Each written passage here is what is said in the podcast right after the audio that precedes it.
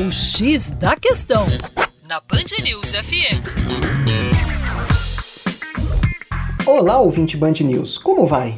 Tudo bem? Com vocês, Juninho Lopes, professor de Geografia da equipe Terra Negra. Olha que interessante.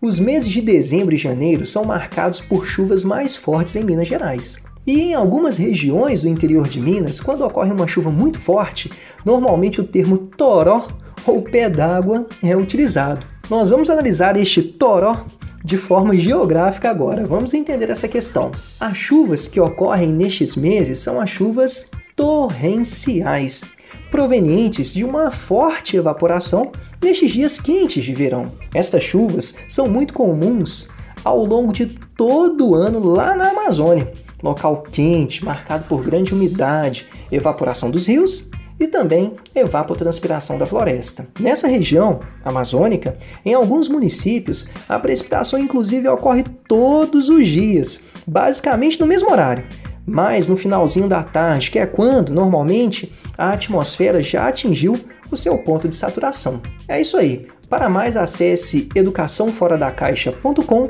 e continue conosco na coluna X da Questão.